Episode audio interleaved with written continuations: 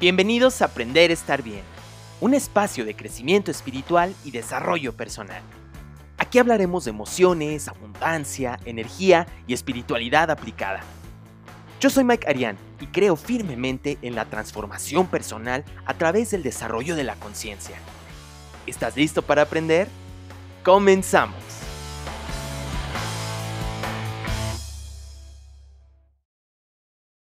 Eh, dicho esto, amigos, pues el día de hoy eh, hemos preparado un café de conciencia padrísimo porque hoy voy a tener eh, de invitada a una personita a la que aprecio mucho, es, es toda una profesional en el campo de la nutrición, pero además ustedes ya la conocen, ustedes ya la conocen, ella ya ha estado con nosotros en, en una ocasión anterior y en, en, este día pues vamos a platicar puntualmente sobre amor propio y exceso de peso. Vamos a ver toda la, la, la fundamentación, todo lo que está detrás del amor propio, la conciencia corporal, la bondad de nuestro cuerpo y especialmente también quizás un poco la mirada de los estigmas que se tienen sobre el exceso de peso para que podamos desarrollar una conciencia mucho mayor, un entendimiento mejor en el conocimiento de nuestro cuerpo y puntualmente pues qué hacer con el exceso de peso.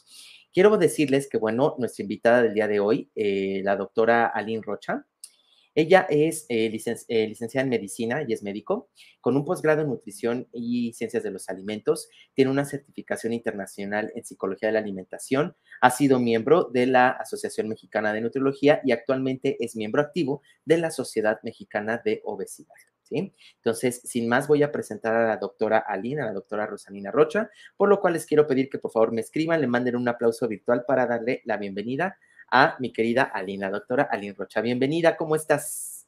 Muy bien, muchas gracias Mike, gracias por la invitación. Un saludo a toda la audiencia. Gracias por estar aquí a todos los que están en vivo, todos los que lo vean después en diferido, este material que se queda para todos ustedes. Muchísimas gracias por su compañía. Gracias, Lupita Topete, bienvenida. Eh, Jimenita Hernández, ¿cómo te va? Mi querida Bere Camacho, Cruz Ramírez, Elba Valero, Lulis García, a todos y a todas los que están presentes por aquí y que después también lo vean en diferido. El día de hoy, el día de hoy, fíjense que, eh, bueno, este, este live ya lo teníamos eh, contemplado desde hace pues, ya un ratote, ¿no, Aline? Ya teníamos como pensado poder platicar esto y compartirlo también a, a, la audiencia para que pueda llegar a muchas personas, porque hemos encontrado, tanto yo a nivel personal, trabajando con la doctora Lina, y es mi nutrióloga, y también un poco en la investigación justo de causas emocionales, pues de que hay un gran estigma, ¿no? Hay un gran estigma sobre el tema de la imagen corporal, hay un gran estigma sobre el tema del sobrepeso, y esto pues afecta muchísimo, eh, inclusive pues en, en, en, la obtención de resultados, ¿no, Aline? Sí, ni hablar, ni hablar, y, justamente eh, me parece que uno de los aspectos más importantes en torno al exceso de peso, tiene que ver precisamente con, con la imagen corporal. Es, cuando hablamos de imagen corporal estamos hablando de un concepto que desde luego ha cambiado a lo largo del tiempo. Eh, a mí me parece que su entendimiento depende mucho de la época, del contexto social, también de la cultura, eh, de todos los procesos biológicos, inclusive pues también de la globalización, ¿no? Y el hecho de tener un cuerpo eh, sin defectos equivale directamente a tener un cuerpo perfecto, ¿no? Eh, eso en la mayoría de las sociedades corresponde a tener un cuerpo delgado, ¿cierto? Entonces, ahora, tradicionalmente ha existido una fuerte asociación eh, entre una buena imagen corporal y un buen estado de salud, aunque no necesariamente un cuerpo delgado denota un buen estado de salud. Y no siempre un cuerpo de mayores dimensiones es un cuerpo enfermo. Eh, pero estas asociaciones no solo ocurren en la esfera de la salud. Eh, una persona que eh, tiene una buena imagen corporal también es percibida como una imagen de alguien con éxito, con seguridad, con carisma, plenitud. Entonces, las personas que viven con un exceso de peso tienden a ser percibidas de forma opuesta. Claro. ¿Qué, fuerte es la influencia del, de la autoimagen. O sea, esto que nos comparte la doctora es, es eh, imprescindible tomarlo en cuenta, sobre todo cuando estamos en proceso de mejoría de salud, cuando sabemos que tenemos este, este tema quizás de sobrepeso, de, de obesidad, que no solamente se trata quizás de comerte tus porciones o de hacer ejercicio, sino que también implica como todo este trabajo mental y emocional que nos lleve a tener una buena imagen, primero de nosotros mismos y después eh, pues con respecto a nuestros propios procesos. Eh, con respecto a esto, Aline, yo sé, eh, porque normalmente un nutriólogo se piensa o se, se, dice, ay, voy a ir al nutriólogo para bajar de peso, ya voy a empezar mi dieta, ¿no? Siempre es con un tema de peso, ¿no? No pensamos que en realidad es para una ganancia de salud o para un mayor bienestar, casi siempre es como que el estigma. Pero aquí yo quisiera preguntarte, Aline, ¿de qué depende el exceso de peso? O sea, como para ir clarificando esa parte. Sí, qué bueno, eh, qué bueno identificarlo, porque el exceso de peso seguramente nosotros hemos escuchado que el exceso de peso depende de múltiples factores. Siempre se habla de estos factores multi, multicausales. Em, y aquí me gustaría que si para quienes puedan y quieran seguirnos con una imagen que, que le he compartido a Mike, que es muy interesante porque eh, es una gráfica que nos, nos muestra de manera visual eh, cómo interactúan o qué peso tienen los diferentes factores que determinan la salud de una persona. Y eso incluye, desde luego, la salud corporal. Eh, vamos a ver que hay factores que tienen que ver con el comportamiento individual, otros factores que tienen que ver con las circunstancias sociales. Aparte tenemos la, herencia, la biología. Eh, otro aspecto también no menos importante es el cuidado médico claro. y el ambiente físico. Eh, aquí lo importante es ver la participación de cada uno de los factores. Y estamos viendo cómo cerca de una tercera parte de todo este enorme PAI, eh, siendo más específicos el 36%, depende del comportamiento individual. ¿Qué es, ¿Qué es el comportamiento individual? Tiene que ver con patrones de alimentación obviamente actividad física, ¿no? La práctica de ejercicio, los patrones de sueño, que son muy importantes, el consumo de sustancias como alcohol, algunas otras este, sustancias, obviamente los aspectos psicológicos, el ánimo negativo y todos los efectos que el ánimo negativo puede tener y otras conductas, ¿no? Entonces, qué importante porque es una tercera parte de la participación. Eh, después, en segundo lugar, todo el entorno social sería una cuarta parte de este componente, ¿no? Este ¿Qué me refiero al trabajo? Claro, exacto. Eh, se refiere al trabajo, la educación, la cultura, eh, cosas de rana y etnias, este, cómo, me, eh, cómo me oriento respecto a mis preferencias y también la conexión social, perdón, que tiene que ver con las redes sociales también en buena medida en el ámbito actual, ¿no? Claro. Y ya en menor medida vamos viendo que factores de herencia y biología, alrededor de una quinta parte, que es genética, estructura de nuestro cuerpo, también la función de nuestro propio cuerpo, están participando. Y ya vamos viendo cómo poco a poco va reduciéndose eh, la influencia, ¿no?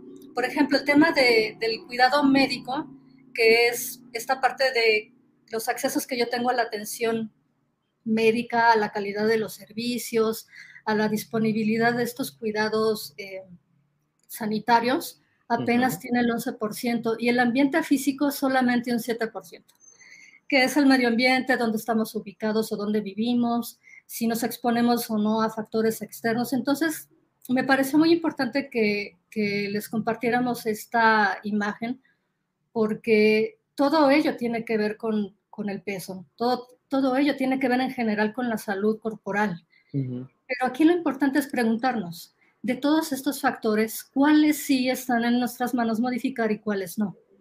¿Cuáles de ellos puedo modificar si recibo la ayuda adecuada? Entonces, ¿cuál es mi verdadero rango de responsabilidad?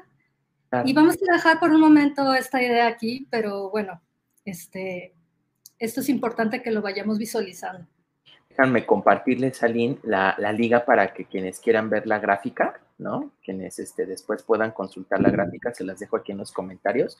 Y creo que esto de una vez nos va como, como poniendo en contexto, ¿no?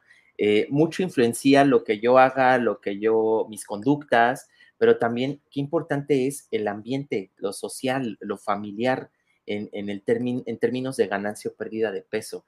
Qué importante también es eh, eh, la conexión con, el ambiente, que va reduciéndose, ¿no? A veces pensamos que solamente es efecto de los medicamentos, ¿no? En ese porcentaje chiquitito del PAI, nos damos cuenta que en realidad pues tiene un gran peso todo lo social y todo lo personal. Y pues a lo mejor ya en menor medida la complexión, la genética, es que esto es interesantísimo porque a veces pensamos, ¿no? Pues yo soy de huesos anchos, ¿no? Pero la realidad es que no, no, no porque uno se diga que es de hueso santo significa que no pueda bajar de peso, ¿no? Sino que ahí, tendremos que evaluar o observar otros componentes, ¿no? Aquí ya les estoy compartiendo la liga de la, de la, gráfica para que si quieren la puedan consultar después y también la invitación para que nos puedan dejar sus preguntas eh, a la doctora Link, que también con mucho gusto nos va a responder al final del café de conciencia. Estabas hablando, Aline, del grado de responsabilidad. ¿Qué tanta, eh, qué tanto nosotros podemos hacer observar, trabajar en nosotros sobre este tema de imagen corporal, eh, sobre todo en las narrativas que tenemos sobre nosotros mismos. Sí, las narrativas tienen un papel muy importante, pero hay que entender el paso atrás, ¿no? Eh, estos datos que les acabo de compartir de la gráfica, eh, naturalmente que se trata de, datos de Estados Unidos que tienen toda la capacidad de medir un montón de, cosas. Sin embargo, no quiere decir que no tengamos información eh, de nuestro país, porque eh, de hecho hace muy poco, eh, un estudio que se hizo hace un par de años con mujeres mexicanas, por ejemplo, confirmó que las influencias sociales tienen un fuerte impacto en la imagen corporal y que los mensajes verbales suelen ser los que más influyen. ¿Cómo, qué? como, qué tipo de mensajes, Ali? Justo ese es el tema de las narrativas. Desafortunadamente hemos venido notando de manera sistemática eh, la devaluación social y moral alrededor del peso corporal. Eh, no se trata más que de los juicios que emiten otras personas, que parten de etiquetas, de estereotipos, eh, dirigidos hacia la separación, a la pérdida de un estatus, inclusive a la discriminación de una persona por el simple hecho de su peso.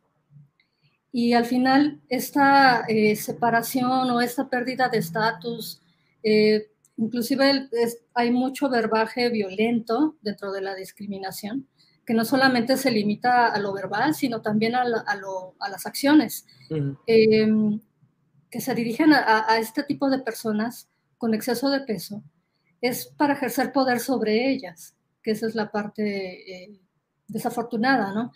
Y aquí es importante ver de qué manera estos juicios pueden manifestar una escalada, porque todo nace de un pensamiento que después se convierte en una verbalización y finalmente en una acción. Eh, y sí me quiero detener como en unos conceptos que son muy importantes porque de ahí nacen los conceptos de sesgo de peso, estigma de peso y discriminación por peso. A ver, ¿los puedes repetir? Sesgo de peso. sesgo de peso, estigma de peso y discriminación por peso. Y no es más que la escalada que va teniendo desde el pensamiento, la verbalización y la acción. Eh, ¿Qué es un sesgo de peso? Estamos hablando de aquellas creencias y actitudes negativas hacia las personas por el simple hecho de tener el peso que tienen. Okay. esto es un pensamiento en torno al, al, peso de otras personas. Un ejemplo, voy a poner un ejemplo de sesgo de peso. Cuando digo sesgo me estoy refiriendo a cuando se le da un peso demasiado a favor o demasiado en contra a algo. Eso es sesgo, ¿no? Ok. Un ejemplo, eh, las personas, eh, un pensamiento, ¿no? Eh, las personas con exceso de peso son descuidadas o perezosas o indisciplinadas o todas las anteriores, ¿no? Eh, otro sesgo que suele ser muy recurrente es que las personas con exceso de peso son culpables de su condición. De su propia condición. Esto, eh, si no lo decimos, por lo menos muchas personas lo llegan a pensar. Sí, claro, es, el pensamiento este de el que es gordo es gordo porque quiere, ¿no? Que, es un sesgo terrible y muy, lamentablemente, más común de lo que pensamos. Muy común. ¿Y qué pasa cuando esto se lleva a la verbalización? que es la escalada, ¿no? Lo que sigue. Em, que es, ya estamos hablando del estigma de peso, que son las acciones en contra de las personas, o sea, como acciones verbales en contra de las personas que ya involucran discriminación, exclusión o situaciones de inequidad. Eh, y yo creo que también ejemplos tenemos muchos, ¿no? Nosotros podemos tener estigmas cuando decimos, ay, es que comimos como cerdos, ¿no? Este, o por ejemplo, está hecha una vaca. Lamentablemente son narrativas que se escuchan en nuestro entorno Y también nos fijamos cómo muchas veces la equiparación es con, con animales, ¿no? claro. ¿Qué clase de narrativas estamos eh, implementando? E, e, esto que comentas me, me parece súper valioso, Aline, porque es empezar a también nosotros a cuestionarnos, a replantearnos esos, esas creencias, esos diálogos, esas narrativas, porque son tan comunes, las decimos tan, o sea, yo me, ahorita me, me observo culpable de decir, ay, tráiganme una grúa, voy a rodar, ¿no? O sea, ese tipo de comentarios que no porque los digamos de manera común significa que sea correcto, no porque esté normalizado significa que sea lo adecuado. ¿No? y, a, y, a, mí me parece súper valioso esto que comparte Salim porque de alguna forma es como empezar el trabajo por nosotros mismos, ¿no? Empezar a replantear el pensamiento, lo que comentas que es el sesgo, de ahí el estigma, ¿no? Como esta creencia o esta verdad incuestionable que nos lleva a una acción o una agresión, así es como estoy entendiendo, hasta un punto de discriminación, como también he visto de repente videitos por ahí de, no sé, postulantes a empleos que están muy bien capacitados, pero por su sobrepeso, por exceso de peso, no los aceptan. Y entonces ya, ya caemos en un, como bien lo dices, en la discriminación por algo que muy probablemente ni siquiera es culpa de la persona. Sí, y lo que mencionas es precisamente ya eh, el, eh, el, sesgo y el estigma llevado a la acción. Claro.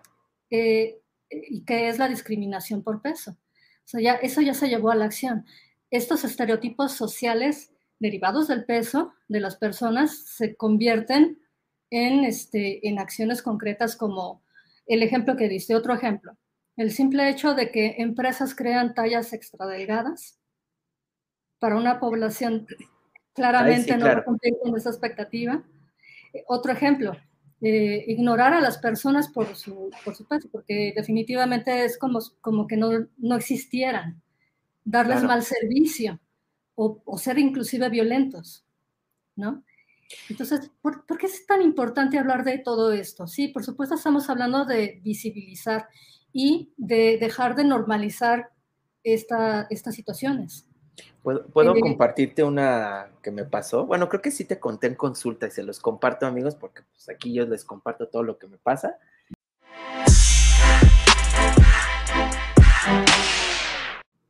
En la salida de mi casa, la casa de todos ustedes, pues voy saliendo mis bolsitas de basura a tirarlas al camioncito de la basura y va pasando uno de los vecinos de toda la vida, ¿no? Yo subí mucho de peso en la pandemia. Ustedes lo saben, lo he platicado y es algo en lo que estoy trabajando con la doctora Lynn, súper padre y súper bonito y, y, muy, muy consistente. ¿Qué pasa? Pues en el proceso, justo en el maquinar desestructurar, fíjense, es que a mí me pasa algo, desestructurar justo estos sesgos y estos estigmas que yo mismo me he comprado, que yo mismo me he creado por lo social, por el, ambiente, por el tema médico, por justo no dar esa visibilización. Mucho del trabajo, el acompañamiento de nutrición es, justamente de construir eso y darle visibilidad para que tú mismo no te pongas el pie. ¿Qué pasa cuando saco la basura? Va pasando este vecino y, y, así tocándose la pancita me dice, hay que comer menos. Entonces, pues obviamente, para quien no tiene trabajada su autoestima, o sea, todo el tratamiento, todo el, trabajo que tú lleves se puede ir para atrás, se puede ir al carajo, ¿no? Para los que hay más o menos, vamos trabajando y tenemos quizás ya una conciencia un poco desarrollada, eh, nos pega de todos modos. O sea, de cualquier forma nos pega y, nos vulnera porque ya es una agresión. Entonces, esta parte me parece muy buena que, la doctora Aline está compartiendo y, qué bueno que lo mencionas, Aline, que sí es necesario hablar de este tipo de temas para visibilizar eh, los sesgos, los estigmas, la discriminación como tal las conductas, que no porque sean, eh, que estén normalizadas significa que sea correcto. Así es, sí, sí, totalmente. Y, justo lo que queremos eh, recalcar es que pensemos que lo que se piensa se termina diciendo. Claro. Y lo que se dice se termina haciendo.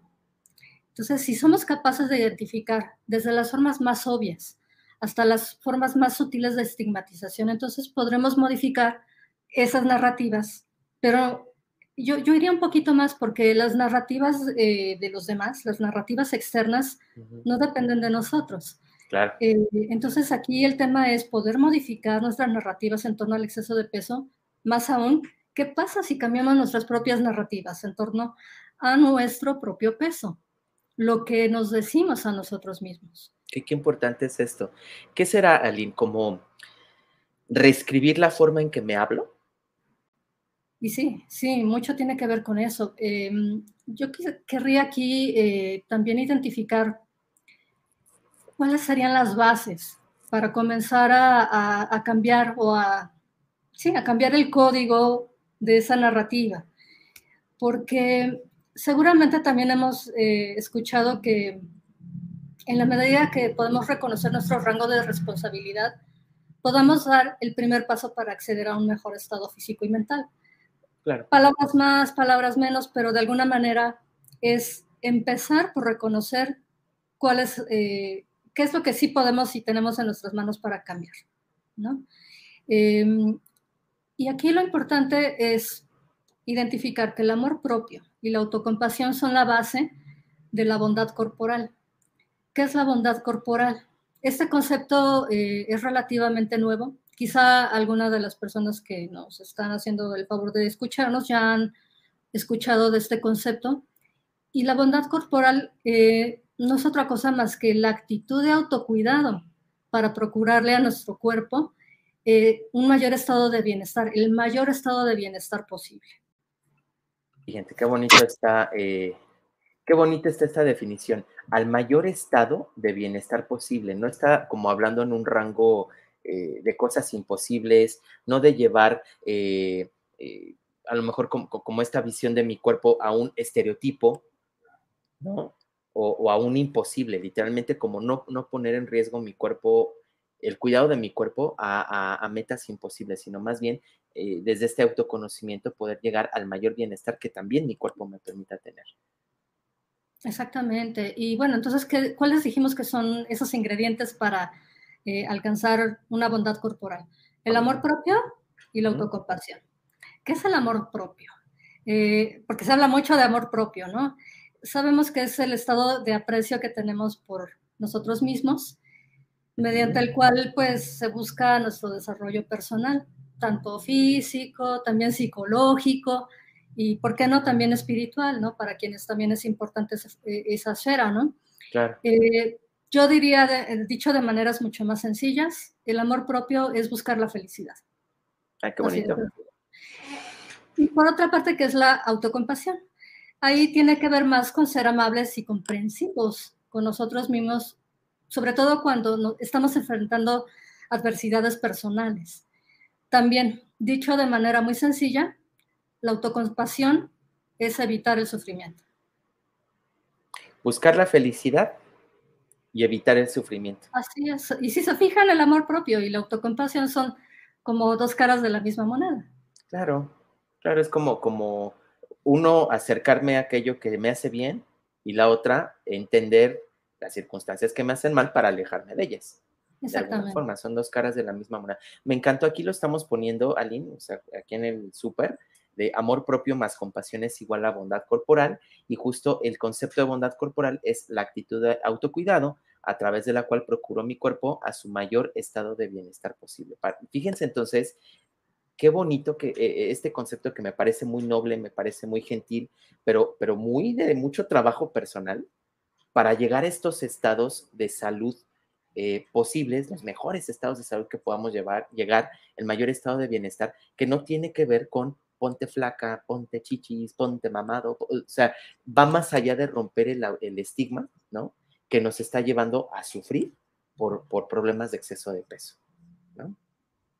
Sí, y, y, lo que dices es muy importante porque no es algo que se alcanza de la noche a la mañana, no es algo que llega de forma espontánea, requiere de mucho trabajo personal.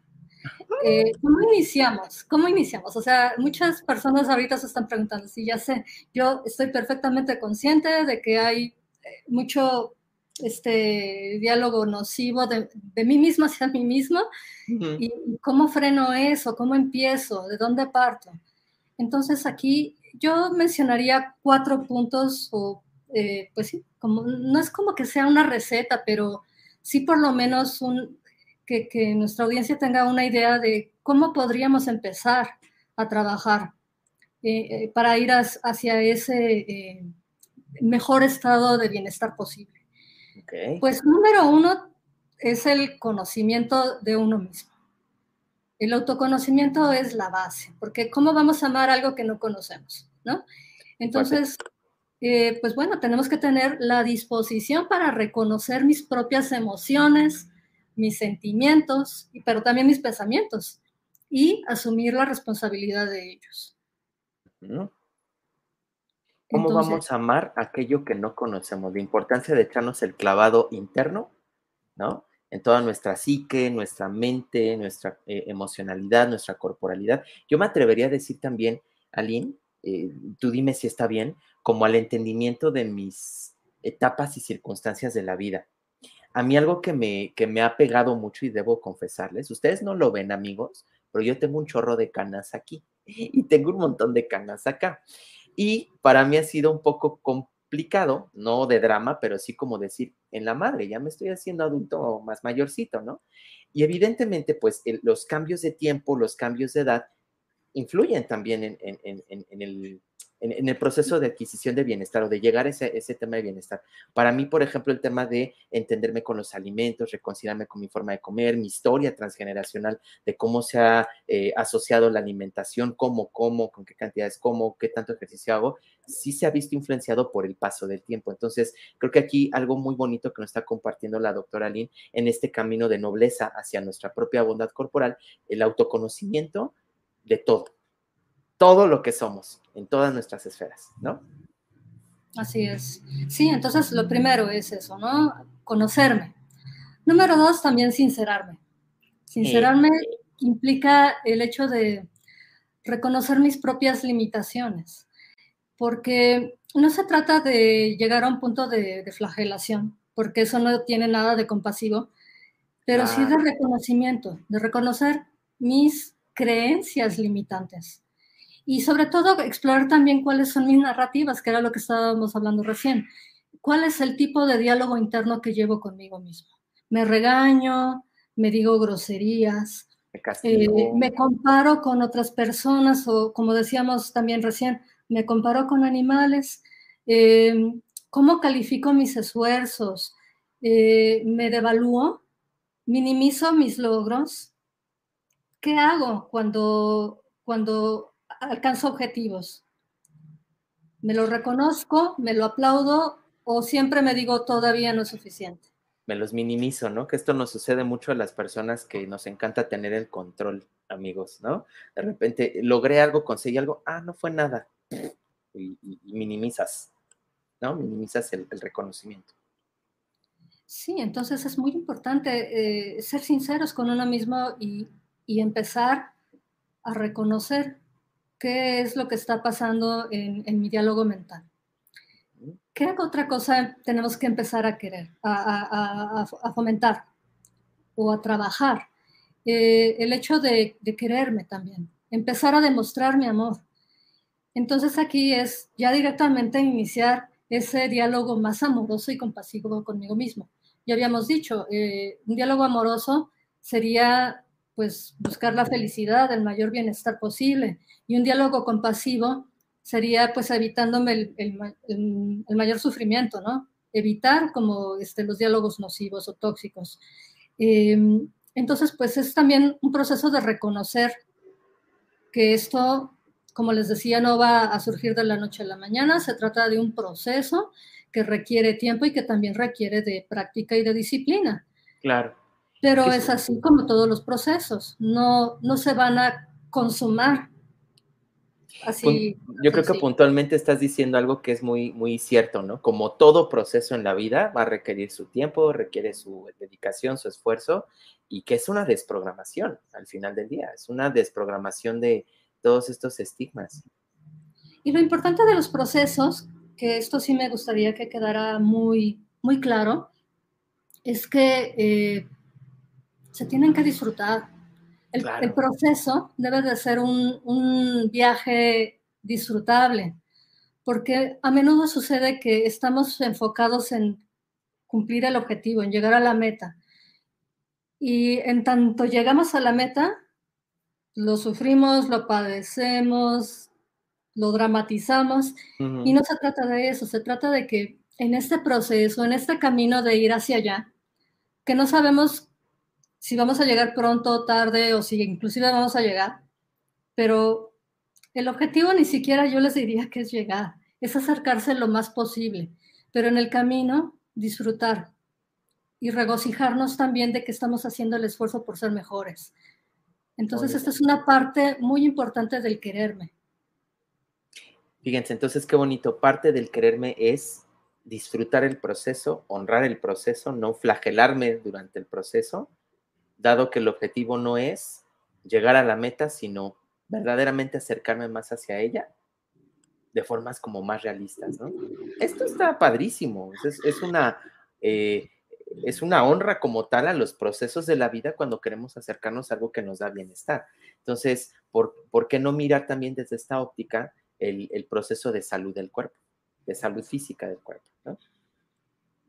Sí, y yo pondría un último paso, que es, es, pues la parte de monitorearme, ¿no? De ir evaluando mis acciones y comenzar de nuevo siempre que sea necesario.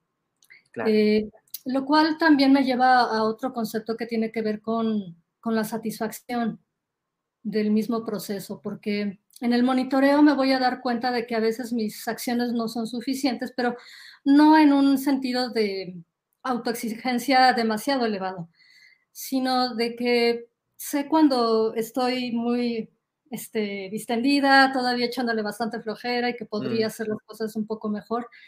Em, pero sí sentirme satisfecho con lo que estoy logrando, que no es lo mismo que conformismo, porque hay una diferencia abismal entre eso. Claro, claro. Entonces sí es importante decir, conformismo es el no aspirar a estar mejor. Y la satisfacción, sí hay esa aspiración, pero que con lo que tengo y lo que hoy está pasando, yo me siento bien, me siento en paz.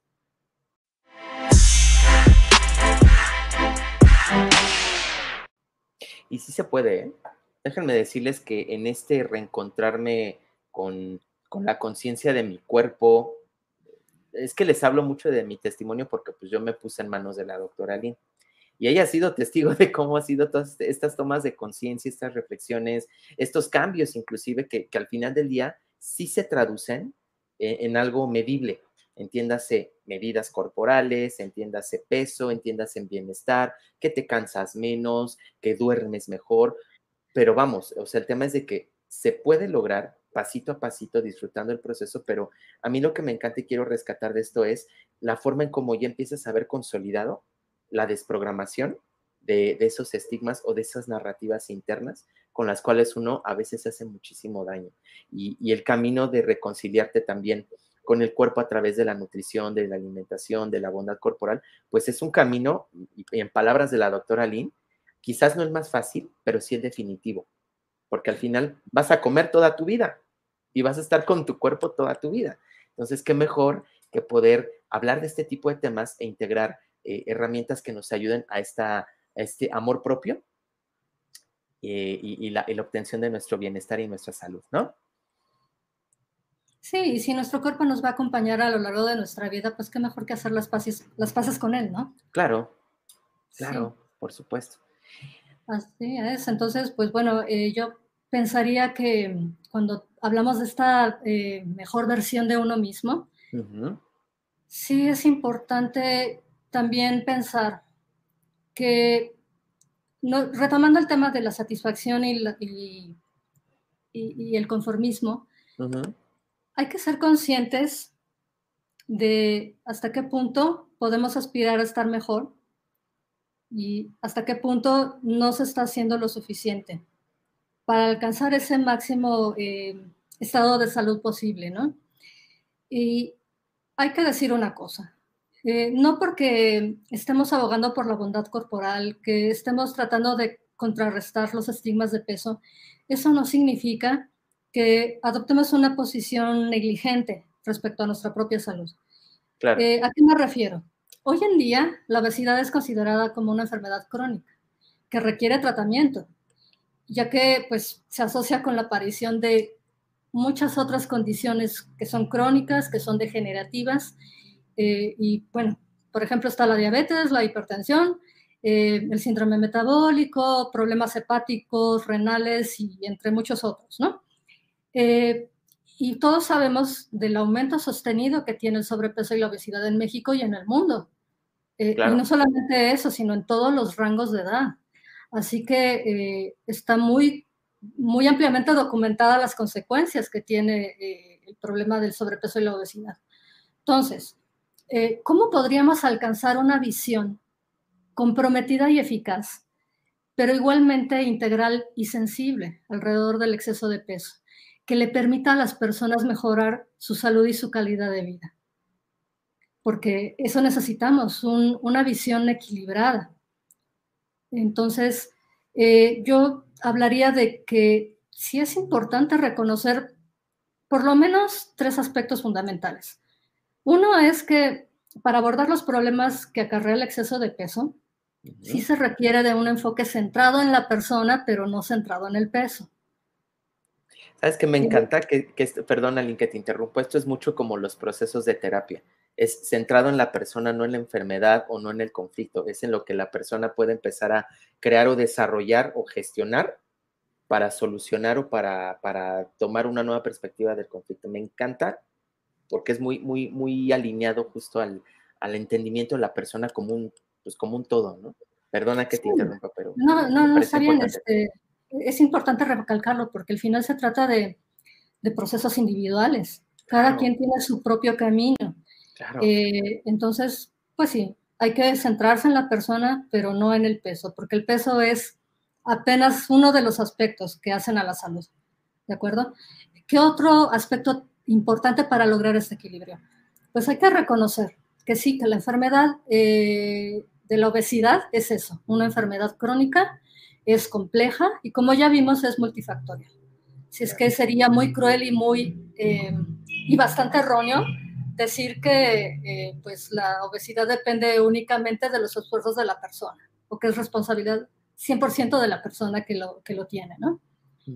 Y pues finalmente, yo diría que eh, un tercer aspecto muy importante para lograr ese equilibrio es que definitivamente las personas que viven con exceso de peso no deben de ser estigmatizadas. Y si de algo nos sirve este, este café de conciencia, y yo me quedaría muy satisfecha, es que nos llevemos este mensaje a casa de que muchas veces hemos incurrido de una u otra manera en este estigma de peso. Claro.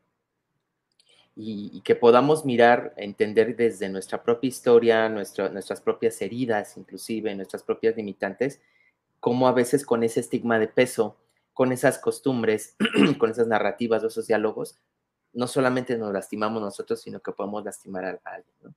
Y esto que lamentablemente está tan normalizado, inclusive desde niños.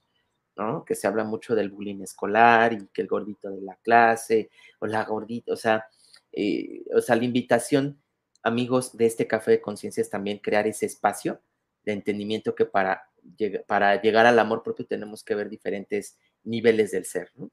Mi querida Lynn, me gustaría darle lectura a algunos comentarios para que este, también nos puedan compartir sus preguntas, sus dudas, eh, preguntas puntuales que quieran hacer a la doctora Lynn. Les recuerdo, ella es, eh, es licenciada en medicina, tiene su posgrado en nutrición, ciencias de los alimentos. Es una, una nutrióloga de las mejores que yo conozco de verdad, pero me encanta porque aparte, pues tiene una certificación internacional en psicología de la alimentación. Ella ha sido miembro activa de, la Asociación Mexicana de Nutriología y ahorita es miembro activo de la Sociedad Mexicana de Obesidad. O sea que está eh, al día con, los últimos conocimientos. De hecho, ahorita ya me compartió el nuevo, el nuevo plato del bien comer que ya de hecho se, ya, ya hay un eh, ajuste dentro de esto y, y, me encanta porque al final también pues la doctora nos comparte enfoques mucho más eh, centrados en la persona para el trabajo de eh, la obtención de la salud. Déjame entonces darles, eh, dar los saludos, déjenos sus preguntitas si quieren hacer preguntas a la doctora y como siempre su like, su corazoncito, sus interacciones, escríbanos de dónde se conectan, con qué bebida nos acompañan esta noche para que el algoritmo nos ayude. Buenas noches, dice Berenice Camacho, Bere García dice buenas noches, saludos, gusto en saludarlos, Aline y Mike. Saludos, doctora. Buenas noches, bienvenida, doctora, dice Cruz Ramírez. Em, por acá, Mónica Isabel. Saludos, Mike. Em, también por acá, wow, o sea, con aplausos, mi querida Bere Camacho. Luisita Brambila, buenas noches. Ivette nos comparte. Muy interesante el tema, buenas noches. Muy cierto que al estar consciente de nuestras emociones y cómo nos tratamos a nosotros, la forma en cómo nos hablamos y cómo miramos influye mucho en el amor propio. También por acá, mi querido David García, excelentes invitados de excelente tema. Muchas gracias por tu comentario. Husk dice muy nutritivo todo este mensaje. Patsy de la Torre nos saluda, mi querida Pat, y Eric Reyes Cepeda, interesante tema. Pues creo que les está gustando bastante, mi querida Lynn. Eh, vamos a esperar también igual a que nos puedan dejar alguna preguntita o si quieren hacer este, algún comentario a la doctora. Eh, no sé si eh, tengas alguna conclusión o con esto estemos cerrando como tal la ponencia porque nos preparaste una meditación.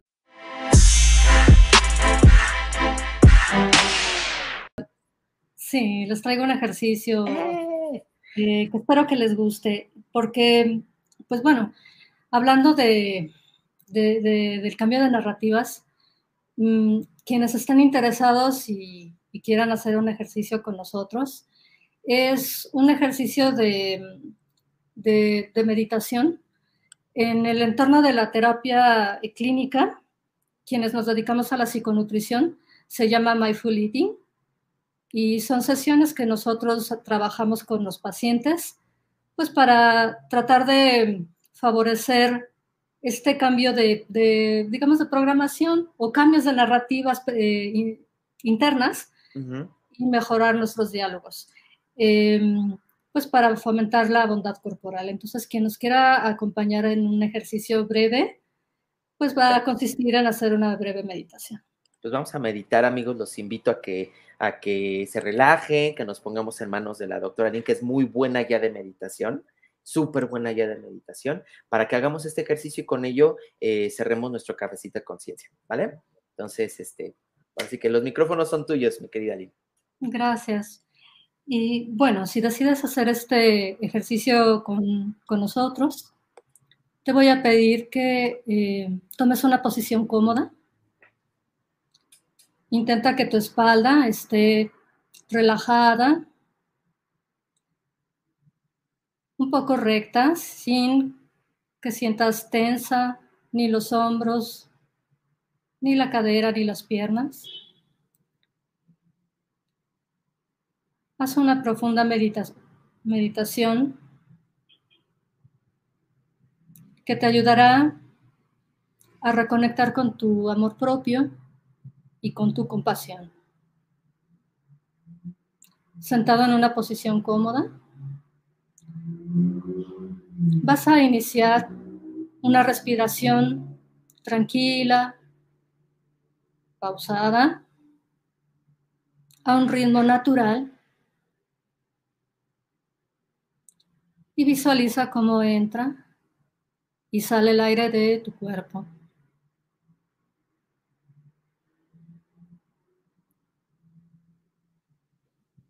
Intenta que ningún pensamiento del pasado interfiera en el momento presente. Si hay algún pensamiento del futuro,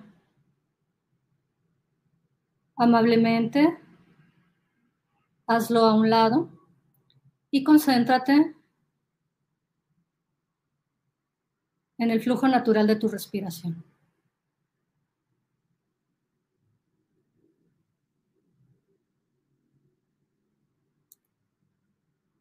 En este momento, visualiza tu cuerpo.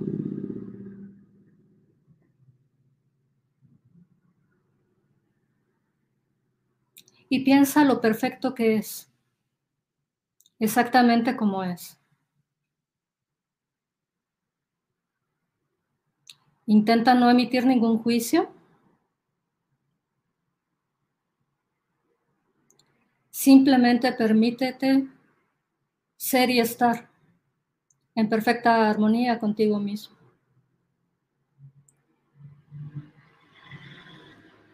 Toma una respiración profunda y al exhalar, trae a tu mente a la persona más querida para ti. Visualiza a la persona porque, por quien sientas un cariño muy profundo. Imagina todas las cosas positivas, los mejores deseos y expectativas que tengas por esa persona. Imagina todo lo bueno que le deseas, todas las cosas buenas que deseas que le pasen y toda la felicidad posible.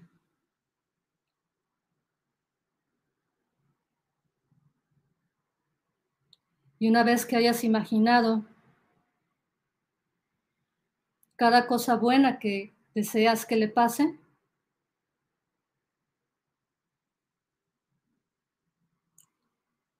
enfócate en su rostro. Y ahora visualiza que el rostro de esa persona es tu rostro. E imagina que todas las cosas positivas que has pensado para esa persona, las deseas para ti mismo, con el máximo amor posible. Y concéntrate en la sensación agradable al desear eso para ti mismo.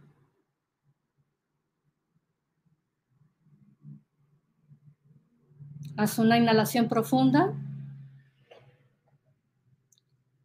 y asimila esa sensación agradable.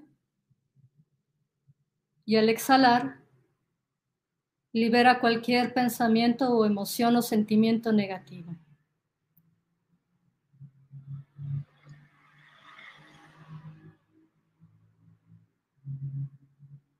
Ahora, imagina nuevamente a la persona que más quieres en este mundo y piensa en la compasión que sientes hacia ella.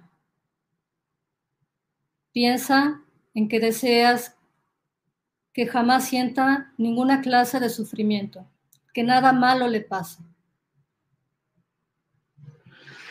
que se vea libre de cualquier problema o adversidad.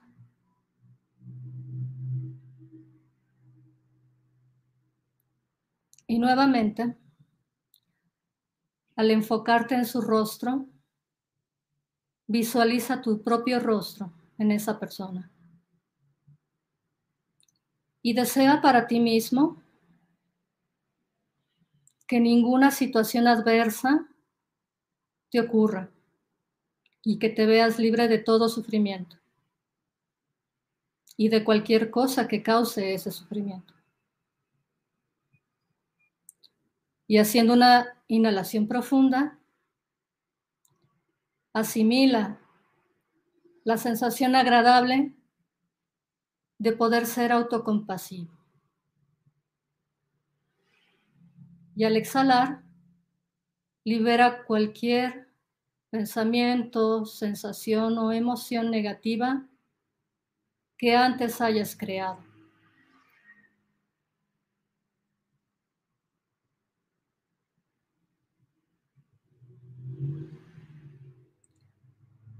Mora en esa satisfacción y recuerda que en cualquier momento puedes generar amor propio y autocompasión.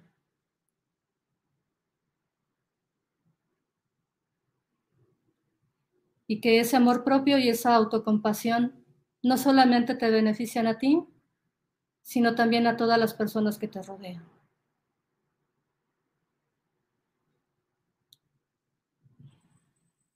Respira profundamente.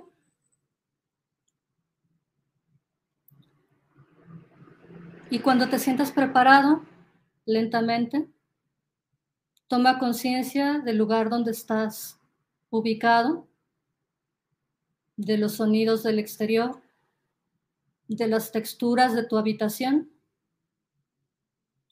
Y cuando te sientas preparado, puedes abrir los ojos.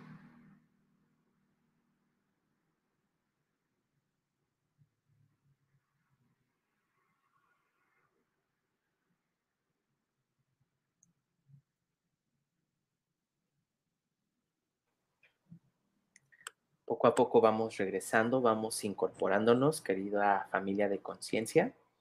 Debo decirles que para mí las meditaciones con la doctora Lynn son la neta, porque sí hay, hay un cambio, un antes y un después. Y creo que definitivamente esta meditación de amor propio y autocompasión pues nos lleva a, un, a una nueva mirada sobre nosotros mismos, ¿no? Y particularmente desde mi experiencia, esta nueva mirada pues sí te lleva a tomar decisiones mucho más inteligentes sobre qué alimentos eh, comer, qué conductas tener, qué hábitos deportivos este, ejecutar, e inclusive de qué manera tú te quieres empezar a nutrir con lo que ves, con lo que escuchas y con lo que sientes. Y creo que al final, pues de eso se trata la, auténtica nutrición, ¿no? ¿Dónde te podemos encontrar? Y bueno, nos pueden encontrar en, Telegram, tengo un canal de Telegram que eh, ya estaremos compartiendo con la audiencia. Ya está aquí eh, abajito, para que lo puedan sí, Gracias. Y bueno, también estoy en el directorio de Doctoralia. Si desean agendar una cita con el nombre de doctora Rosalina Rocha, eh, son los principales canales donde estamos activos y, listo. Pues mi querida Lynn, algo con lo que te quieras despedir, un mensaje para cerrar nuestra transmisión. Sí, como siempre, pues vamos a animar a la gente que pues busca información de calidad para obtener la orientación adecuada y mejorar sus hábitos de, alimentación. Sí, este, vamos a dar la primicia en este canal. Eh, ya existe un nuevo plato del bien comer. Se actualizó la guía de alimentación mexicana. Esto todavía no está publicado. Se va a publicar en mayo.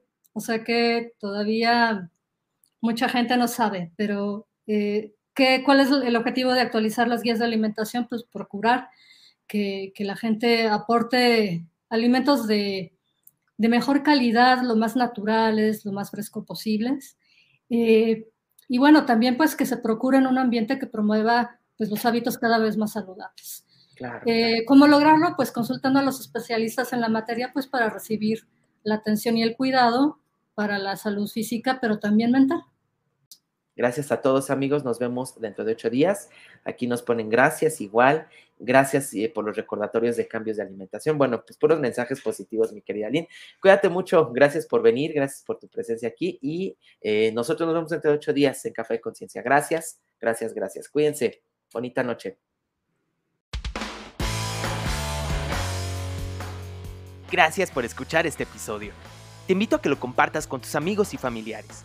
Recuerda seguirme en mis redes sociales. Me encuentras como Mike Arian, Aprender a Estar Bien, y en mi página www.mikearian.com.